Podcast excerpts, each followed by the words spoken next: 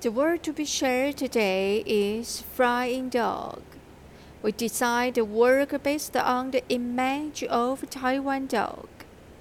The Taiwan dog has characteristics such as upright thin ears, spatial protruding cheeks, slender legs, chest shape turned up from the lower abdomen, forming a perfect waist, tail lifted like a sickle. It has the reputation of being a mountain king of dogs. It's brave, loyal, and alert, and is a real greyhound.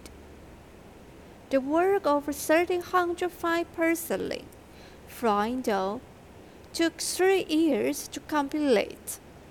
In addition to challenge the technique of one-piece firing in the kiln of such large parsley. The pair of raised wings on the dog's back is also complicated.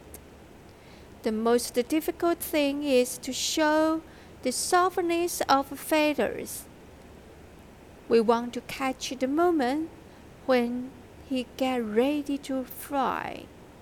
The wings will stand up in the wind, just like real wings. We are in perfection, but pursuing more perfection. We want the whole world to see the infinite possibility of pursuing, and we never stop. This global limited edition and must be handed on beyond the limit.